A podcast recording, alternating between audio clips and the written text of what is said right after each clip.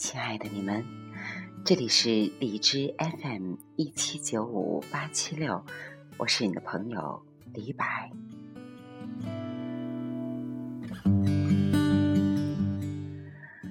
这段时间，想必爸爸妈妈们都非常的忙碌，因为又是一年的升学季和开学季。我和大家一样，不例外。嗯，在今年的开学季，有一个词不停的跳到我的眼前，那就是自律性。在往期的节目，了解我的听众朋友知道，我是一个十四岁男孩的妈妈。这里有一个特别普遍的现象，就是像这个年龄的男孩。他的身体已经成熟的像一个男人一样站在你的面前，你需要仰视他。可是他的心智模式却仍然是个孩子，但是又不完全像一个孩子，因为他已经成熟了很多。他认为他自己已经像一个成年男人一样，喜欢在你的面前亮出他心灵。上的那一块一块肌肉，以展示他的强大。这个时期的爸爸妈妈们一定有很多的困惑，所以今天我想和大家分享一篇文章，来自一个洞见的公众号的一篇文章：自律是人生最尊贵的标配。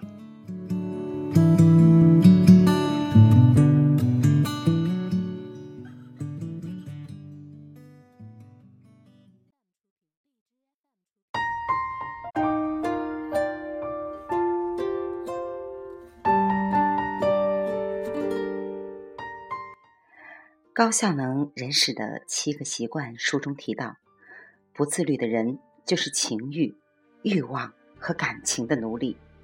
在纷扰的世间，我们会面临很多诱惑，生活中也有很多的事情需要处理。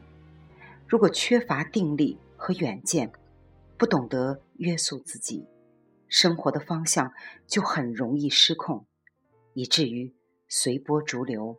迷失自己，成为受外在牵制的奴隶。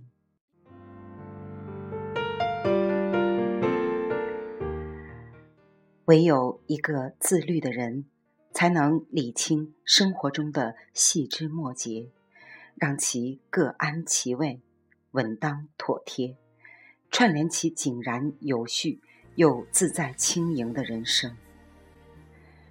缺乏约束的自由。不是真正的自由，这不过是一匹脱缰的野马，面临的是万劫不复的深渊。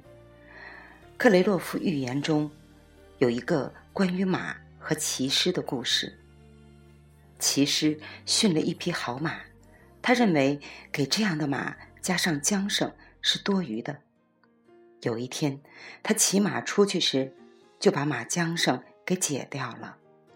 马在原野上奔跑，当他知道什么束缚也没有的时候，就越来越大胆了。他一路狂奔，把骑师摔下马来。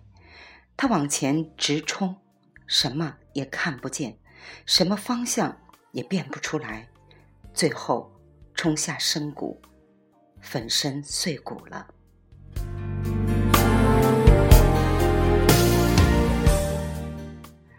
自由不是随心所欲，不是你想做什么就做什么。乔布斯也曾说过：“自由从何而来？从自信来，而自信则从自律来。先学会克制自己，用严格的日程表控制生活，才能在这种自律中不断磨练出自信来。唯有拥有。”对事情的掌控能力，以及自律的精神，才能收获真正的自由。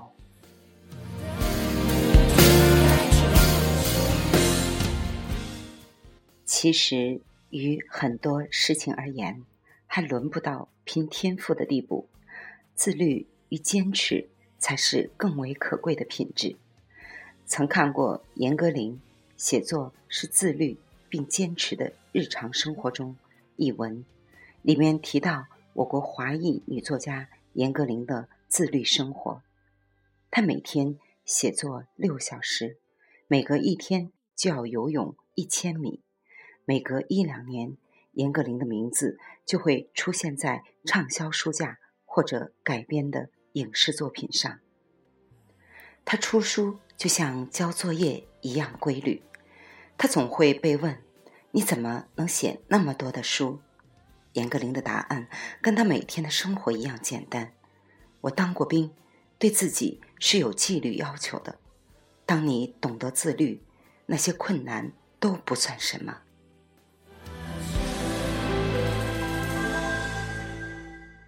难道因为难就不做了吗？对一个真正有追求的人来说，打破心中筑起的藩篱，用自律与行动突破眼前的障碍，才能走向心中的远方。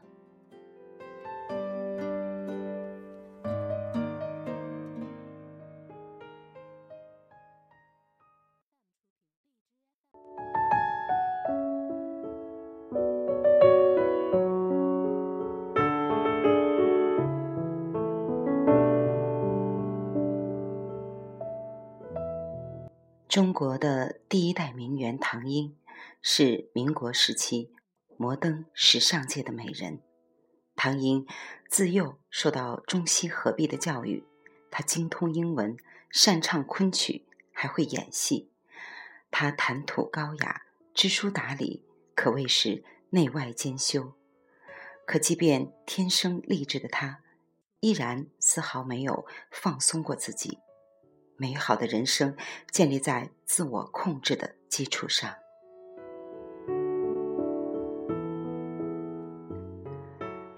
是啊，美好的人生从自律来，自律也是一种生活态度和方式。唐英在生活中也是细行律己，颇为细致和讲究，极具格调和素养。他很注重健康，一日三餐都有规律的用餐时间，每餐都会按合理的营养来搭配。他还亲自下厨，据说他炒的芹菜牛肉片比饭馆里还要好吃呢。吃过他包的馄饨，饭馆的馄饨也就不要再吃了。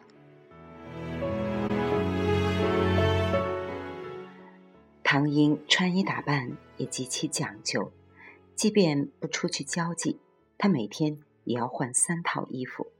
早上是短袖的羊毛衫，中午出门穿旗袍，晚上家里有客人来，则是西式的长裙。她的旗袍滚着很宽的边，滚边上绣满各色的花朵，不邋遢，不潦草，自律的生活态度。正是对身边人的尊重，更是对自己生命的尊重。这份细致，直到年老，精气神依然丰盈而饱满。他没有请保姆，自己就能把一切打理得清爽干净，直到在纽约的寓所里静静的离世。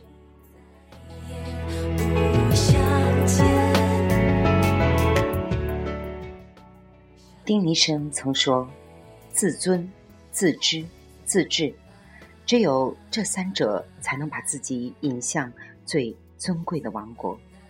意味着尊贵的人生，你可以自己去成就。换言之，你想活出什么样的人生，取决于你自己对人生的掌控能力，取决于你自己对自己的掌控能力。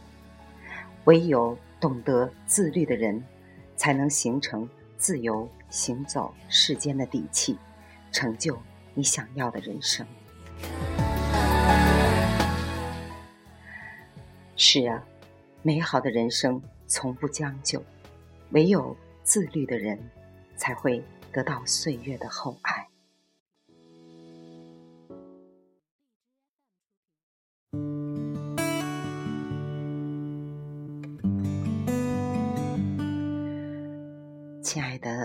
听友，这篇文章嗯比较短小，但是内容却有着很深刻的寓意。那么，把这篇文章奉献给啊正在开学季忙活孩子的爸爸妈妈们。但是这篇文章的内容不仅仅适用于孩子，成人同样是需要自律的。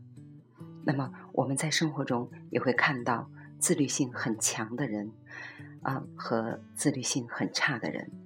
自律性很强的人，往往能够走到一定的工作岗位上来，得到领导的重用，有更好的未来；而自律性差的，通常只是被管束的，一直是被约束的那一类最基层的工作人员。那么，可想而知。这两种人的人生，完全是不同的一种结果吧？好吧，今天就和大家分享到这里。从这篇文章里，我也学到了很多。如果您喜欢我的节目，可以点击订阅。谢谢你们，祝你们快乐幸福，晚安。